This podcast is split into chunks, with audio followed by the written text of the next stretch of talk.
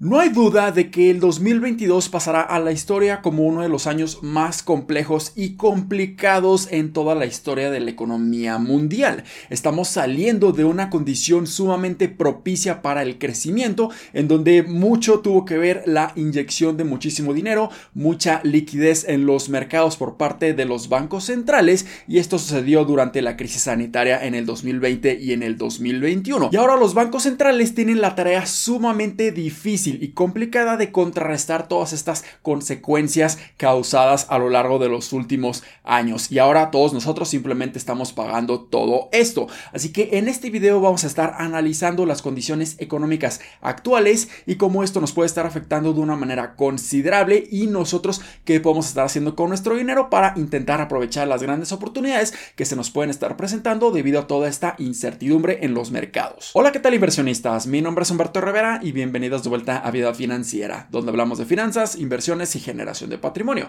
Así que si estás muy interesado en estos temas, considera suscribirte, dale like y comparte este video con tus familiares y amigos. Y en estos momentos existe el debate de si realmente nos encontramos en una recesión económica mundial. Hay muchas partes, muchos elementos que podemos estar considerando para empezar a analizar si realmente nos encontramos en una o no. Por un lado vemos a Wall Street y muchísimos analistas, pero también muchas empresas y instituciones bancarias y financieras que tienen varios fundamentos para decir que realmente ellos no están viendo una recesión. Ellos simplemente se están negando esta posibilidad ya que piensan que se puede estar poniendo aún peor cuando las empresas a lo largo de los siguientes trimestres estén reportando mucho decrecimiento en cuanto a sus ingresos y en sus utilidades debido a todos los problemas macroeconómicos. Pero por el otro lado vemos un sentimiento completamente pesimista y de miedo absoluto en los mercados de valores y hasta cierto punto están reflejando lo que está sucediendo en la economía. También tenemos muchísimas empresas que simplemente están recortando todo su personal, están recortando su fuerza laboral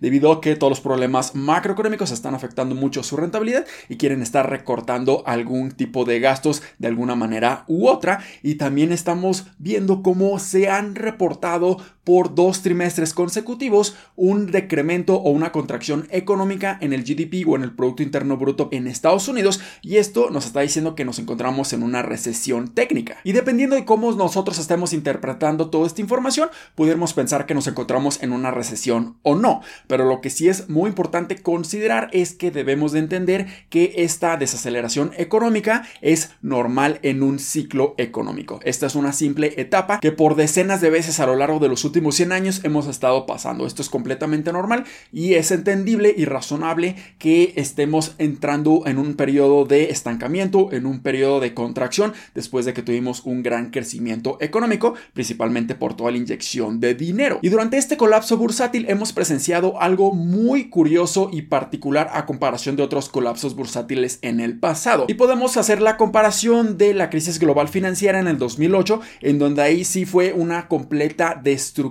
del sistema financiero, bancario e inmobiliario en Estados Unidos y que tuvo ramificaciones muy negativas en todo el mundo. Y en mi opinión creo que esta posible recesión y este colapso bursátil no se compara a lo que estuvimos viendo en el 2008. No es tan problemático y principalmente se ha debido a un solo factor y este ha sido la alta inflación. Y los bancos centrales alrededor de todo el mundo han tenido la tarea sumamente difícil y complicada de intentar contrarrestar a como dé lugar esta elevada inflación. Estamos viendo que están utilizando su única herramienta que tienen a su disposición y es simplemente incrementar las tasas de intereses para que de alguna manera esto intente contrarrestar la inflación. El problema que yo le veo aquí es que este incremento de las tasas es una herramienta muy tosca o muy burda por parte de los bancos centrales. ¿A qué me refiero con esto? Bueno, es que realmente no está solucionando un problema particular o específico. Simplemente lo que intenta hacer es incrementar las tasas de intereses. Esto como resultado va a estar ocasionando que el dinero sea cada vez más caro, los créditos, los préstamos van a ser cada vez más caros, pero es como si nosotros tuviéramos una fuga de agua en nuestra casa y quisiéramos solucionarlo o quisiéramos reparar esta fuga con un martillo,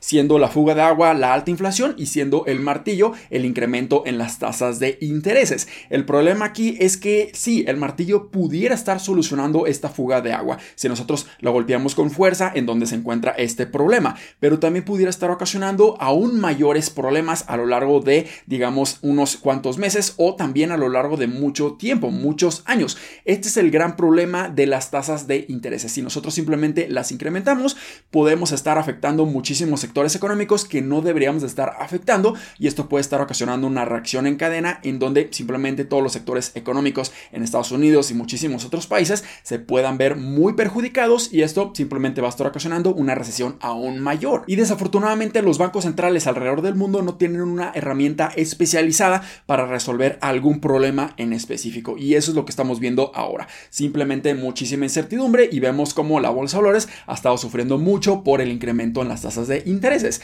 Hay que solamente recalcar que los bancos centrales y específicamente la Reserva Federal en Estados Unidos tienen dos objetivos principales. El primer objetivo es estabilizar la inflación a lo largo del tiempo a niveles saludables para que exista un muy buen crecimiento económico lo largo de muchos años. Y muchos bancos centrales tienen diferentes objetivos de una inflación. Por ejemplo, la Reserva Federal tiene una tasa objetivo de la inflación de un 2% anual. Aquí en México, Banjico tiene una tasa objetivo de la inflación de un 3% anual. Pero el problema es que Estados Unidos y muchísimos otros países tienen una alta inflación en estos momentos. La inflación reportada en septiembre en Estados Unidos fue de 8.2% y es más de cuatro veces que su objetivo, pero ha estado bajando a lo largo de los últimos meses y esto puede ser bastante positivo, pero también debemos de estar analizándolo a mucha más profundidad para saber si realmente este decremento en inflación es muy bueno como parece o si siguen teniendo bastantes problemas. Y de eso hablo a mucho más detalle en este video que les voy a dejar aquí en las tarjetas. Y el segundo objetivo que tienen los bancos centrales es mantener una baja tasa de desempleo.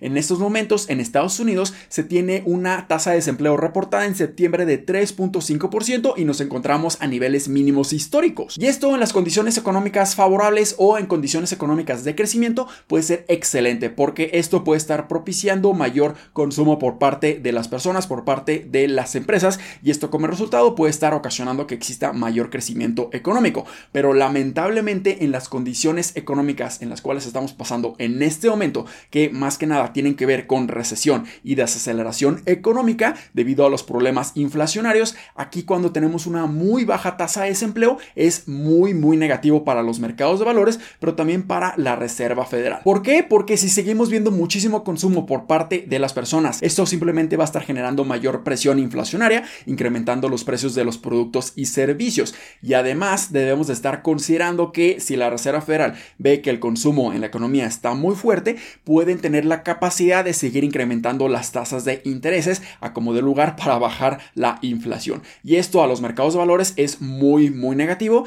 ya que si incrementan las tasas de intereses, esto va a estar ocasionando que la tasa de descuento en los flujos de efectivo futuros de muchas compañías va a estar incrementando y como resultado las valuaciones van a tener que bajar para que se vuelvan cada vez más atractivas. Y esto es lo que estamos viendo precisamente durante este 2022, un colapso bursátil debido a estos efectos en las tasas de intereses. Y además para mala suerte de todos los mercados, también hemos visto cómo muchas empresas, sobre todo instituciones financieras y bancarias, han estado reportando números bastante positivos. Ya mencionado que el consumo se encuentra muy fuerte en Estados Unidos y el día de hoy American Express salió a reportar sus números para el tercer cuarto del 2022 y fueron bastante positivos. Reportaron incrementos en sus ingresos de un 24% año con año y un incremento en sus utilidades de un 3%. Así que lamentablemente lo que deberíamos estar esperando es una condición muy desfavorable para toda la economía en Estados Unidos y que veamos cómo empieza a incrementar esta tasa de desempleo. Lamentablemente esta es la única manera en que nosotros vamos a estar viendo que los mercados de valores empiezan a subir otra vez porque ahora la Reserva Federal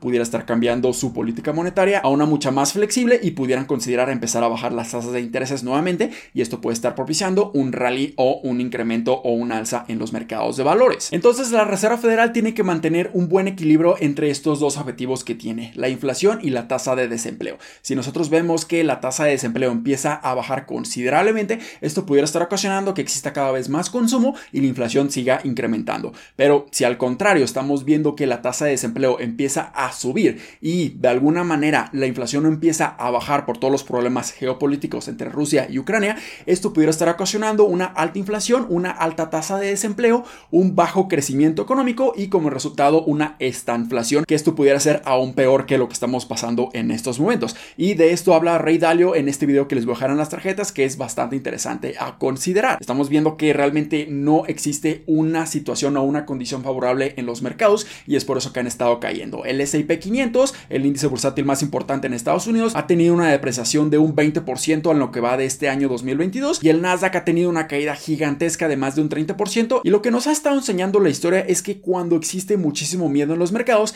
es cuando nosotros como inversionistas a muy largo plazo deberíamos estar aprovechando los excelentes descuentos. Pero lamentablemente la teoría no es tan fácil implementarla en la práctica y existe una frase muy importante y muy famosa de Warren Buffett que dice que nosotros debemos de ser codiciosos cuando existe miedo en los mercados y debemos de tener miedo cuando existe muchísima codicia en los mercados. Pero lamentablemente así no funciona en la realidad, ya que muchas personas tienen esta idea, este pensamiento, pero cuando llega el momento de la verdad, cuando llega este colapso bursátil, realmente no tienen esa capacidad o esa valentía para estar invirtiendo porque simplemente ellos creen que va a seguir cayendo y cayendo y cayendo. Se mantienen con este sentimiento muy negativo y dicen, ¿para qué compro esta semana si la siguiente semana va a seguir cayendo? Mejor me espero una semana más. Pero realmente es cuando tenemos muy grandes problemas, ya que en esos momentos es cuando pensamos que simplemente la bolsa de valores va a caer de manera permanente y cuando vemos una recuperación, ahí nos podemos estar perdiendo de una enorme oportunidad. Y lamentablemente también estamos entrando a la última etapa de capitulación en este colapso bursátil, ya que ahora hasta los inversionistas comunes están vendiendo absolutamente todas sus posiciones en la bolsa y esto es muy muy malo. Podemos ver en la imagen que van a ver en su pantalla esta línea en color azul claro como a lo largo de los últimos tres años la mayoría de los inversionistas simplemente se mantenían invirtiendo. La línea en color azul oscuro es el índice del Nasdaq y podemos ver la correlación similar que pueden estar teniendo ambas líneas. Pero lamentablemente ahora estamos viendo que desde septiembre de este año 2022 las personas simplemente han estado vendiendo más posiciones de las que han estado comprando. Y esto lo vemos claramente ya que ha bajado del límite de cero, que es cuando nos indica que están vendiendo más personas de los que están comprando. Entonces aquí lamentablemente estamos viendo que el sentimiento cada vez es peor, el sentimiento es más negativo y las personas simplemente se están rindiendo pensando que la bolsa de valores nunca se va a estar recuperando. Pero aquí es cuando nosotros debemos de tener la gran convicción y mantenernos fieles a nuestra estrategia si nosotros tenemos una inversión a muy largo plazo. Definitivamente podemos estar cambiándola o podemos hacer ciertos ajustes,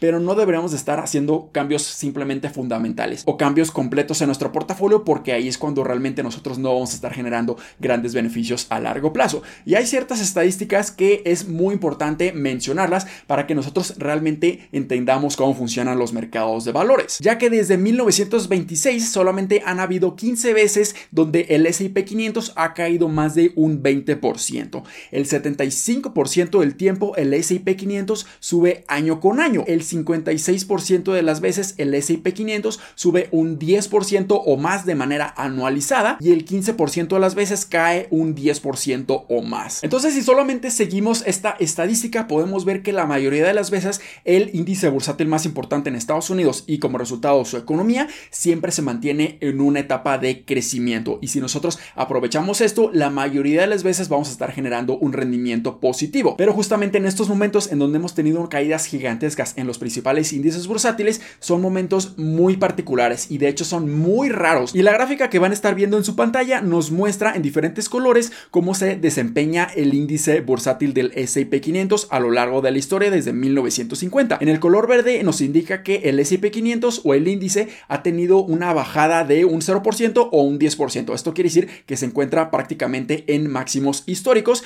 y esto ha sucedido el 64% de las veces durante todos estos años. Después cuando hemos tenido caídas de entre un 10 a un 20%, esto sucede un 19% de las ocasiones. Cuando vemos caídas de entre un 20 hasta un 30% como en el que estamos viviendo en estos momentos, solamente sucede el 11% de las veces. De una caída por arriba del 30% en el S&P 500, solamente ha ocurrido el 6% de las veces durante todos estos años. Así que como lo estamos viendo, realmente la mayoría de las veces los índices bursátiles se mantienen en una etapa de crecimiento y si nosotros aprovechamos esta etapa o este momento sumamente raro en la historia de la bolsa, podemos estar aprovechando excelentes oportunidades de inversión para generar enormes beneficios. Entonces nosotros podemos ver esta caída como un problema o una oportunidad. Si nosotros lo vemos como un problema, sí, definitivamente estas caídas nos pueden estar ocasionando muchísimo dolor, muchísima incertidumbre y ocasionarnos que empecemos a tomar decisiones completamente equivocadas. Pero si nosotros lo vemos como una excelente oportunidad, empezamos a entender que si nosotros invertimos a estos precios, pero si sigue cayendo, podemos estar incrementando nuestros rendimientos esperados a lo largo de muchos años, ya sean 5 años, 10 años, 15 años, 20 años, pero hay que mantener nuestra estrategia completamente estable y definida. Así que sí, definitivamente es muy frustrante ver cómo nuestro portafolio de inversiones sigue cayendo y cayendo y cayendo y va perdiendo valor. Tenemos más minusvalías, pero si nosotros no seguimos a la corriente de los inversionistas, ya sea los inversionistas de fondos de capital o ahora los inversionistas comunes o individuales como tú y como yo que ahora están vendiendo absolutamente todo, nosotros podemos estar aprovechando las excelentes oportunidades, no realizar esas pérdidas al vender nuestro portafolio y así estar aprovechando grandes descuentos, incrementar nuestra participación y nuestra propiedad en excelentes compañías que a lo largo de 10, 15, 20 años definitivamente van a estar creciendo en valor y eso nos va a estar generando un enorme patrimonio a lo largo del tiempo. Así es como nosotros debemos de estar invirtiendo en la bolsa de valores. Así que espero que este video les haya sido bastante útil y educativo. Si fue así, considera suscribirte, dale like y compártelo a tus familiares y amigos. Nos vemos en el siguiente. Muchísimas gracias y hasta luego.